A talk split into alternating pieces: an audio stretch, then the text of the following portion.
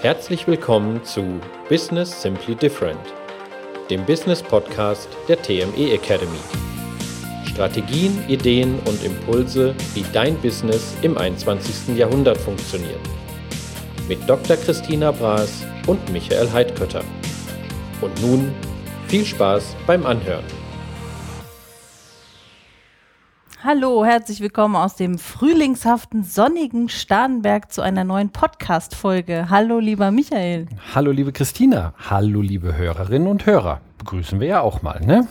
Ja, das tue ich ja jede Woche. Auf jeden Fall. Mhm. Worüber reden wir heute, Michael? Lass uns einen Ausflug machen in die Welt der Biologie.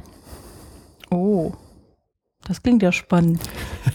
ja, ich sehe die Begeisterung in deinem Gesicht. Mhm. Oh, das klingt aber spannend. Du weißt, ich war auf der Waldorfschule. Ich äh, bin da ja sehr pflanzlich, naturwissenschaftlich ja aufgewachsen. Von daher, los geht's. Ja, und ich sehe bestimmt schon die ersten Fragezeichen von unseren Hörerinnen und Hörern, die da sagen, was hat denn das mit Unternehmertum zu tun? Und da wollen wir einfach ein bisschen einsteigen. Und zwar mit der Blume. Mhm. Äh, Gänseblümchen, Veilchen, Stiefmütterchen? Ist egal. Ist egal. Wir stellen uns mal einfach Folgendes vor. Eine Blume. Die hat jeder irgendwie zu Hause, ähm, mehr oder weniger gesund und blüht. Und wir stellen uns einfach mal vor, dass diese Blume einfach gewisse Dinge benötigt für den bestmöglichen Wachstum. Das da wäre Wasser. Was noch? Erde. Erde. Erde, Dünger, das fassen wir zusammen unter eins. Dann Licht. Ja. Und Luft. Ah, mhm. So, das heißt, das sind die vier Grundbedürfnisse, die eine Blume benötigt für bestmöglichen Wachstum. Jetzt weiß ich, dass der eine oder andere sagt, ähm, Sprechen, Liebe, das ist auch benötigt, damit die Blume bestmöglich wächst. Das ist richtig, nur nicht wissenschaftlich bewiesen. Also von daher bleiben wir mal bei diesen vier Sachen. Wasser, Licht, Luft und Erde bzw. Dünger. Jetzt kennen wir das, wenn diese vier Elemente im, im ausreichender Maße vorhanden ist, dann wächst diese Blume bestmöglich. Jetzt kommt ein Phänomen, das jeder mal hat, Urlaub.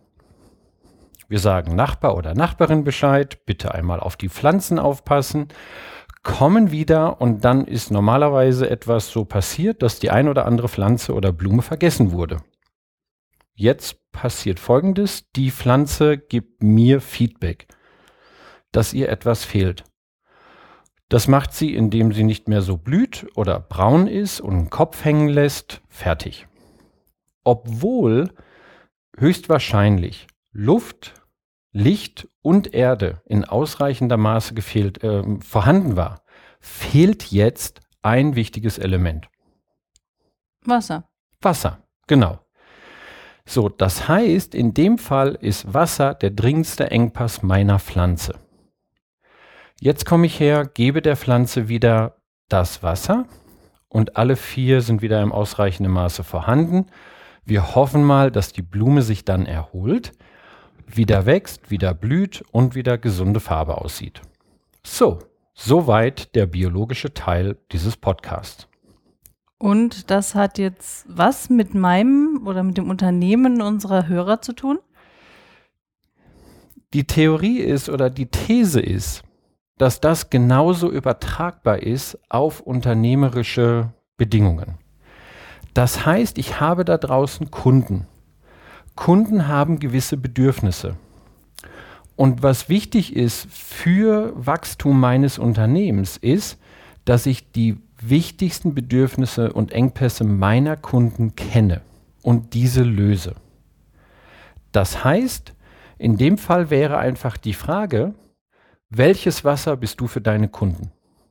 Das heißt, die Analogie von der Pflanze, die gerade diesen dringenden Engpass hatte von ich brauche Wasser, wäre immer die Frage, die sich Unternehmer und Unternehmerinnen stellen dürfen, welches Wasser bin ich für meine Kunden? Das heißt, welches Problem löse ich bestmöglich für meine Kunden?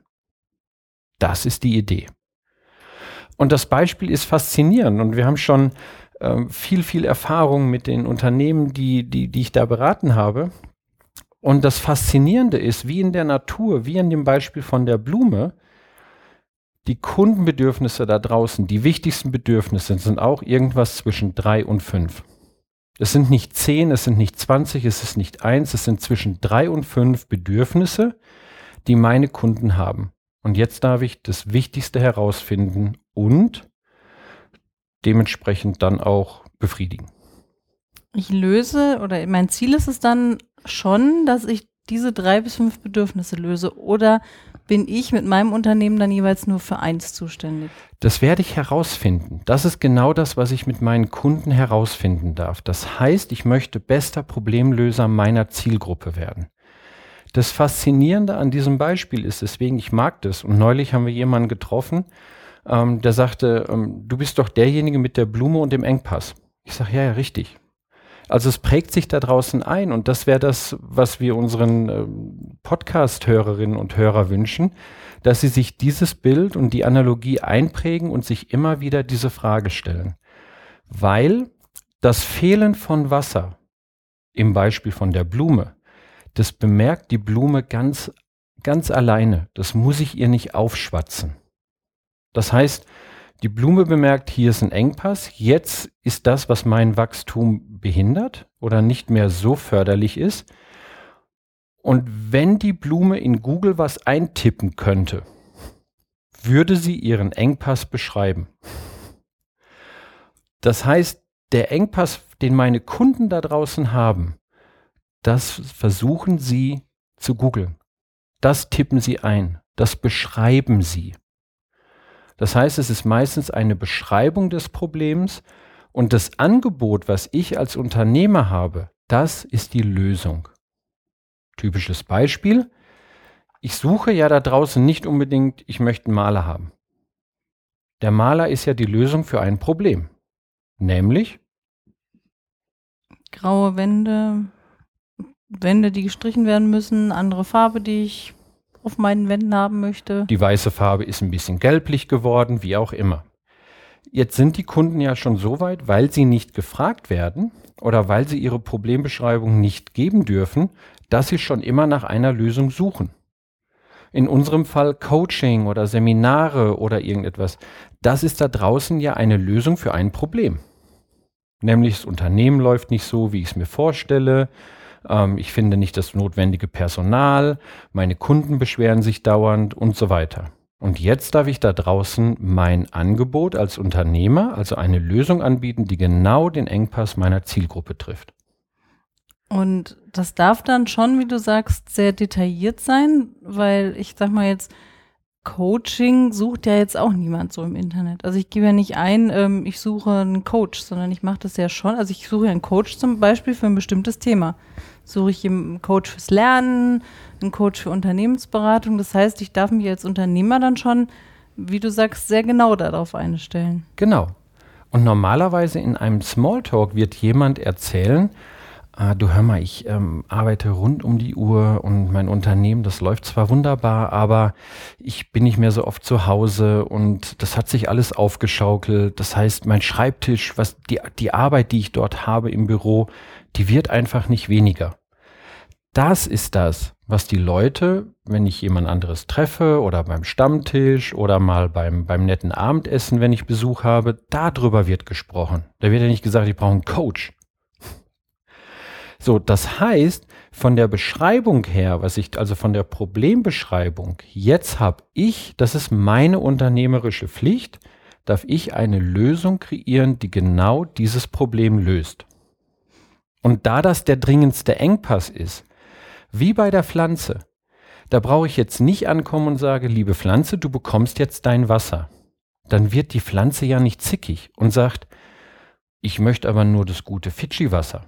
Oder aber ist es aber auch 25 Mal gefiltert und so weiter, sondern die Pflanze sagt, weil es wirklich ein Engpass ist, ja, gib mir das.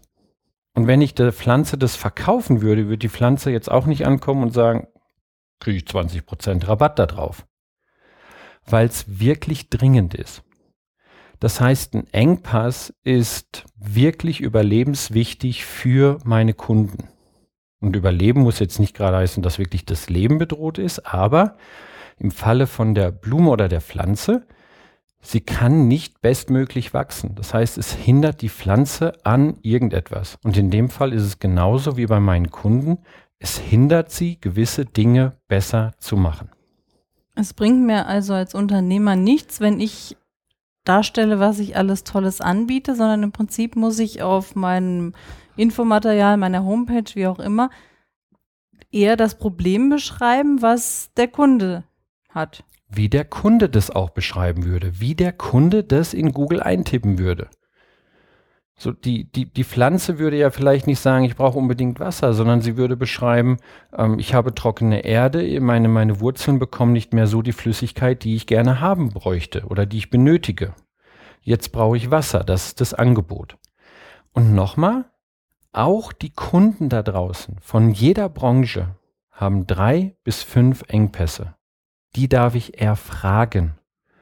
Das heißt, wenn ich mich jetzt mal mit meinen Kunden wirklich beschäftige und das erfrage, finde ich genau diese drei bis fünf Engpässe heraus und kann mich noch spitzer auf meine Bedürfnisse der Kunden ausrichten. Und das ist die Idee dabei.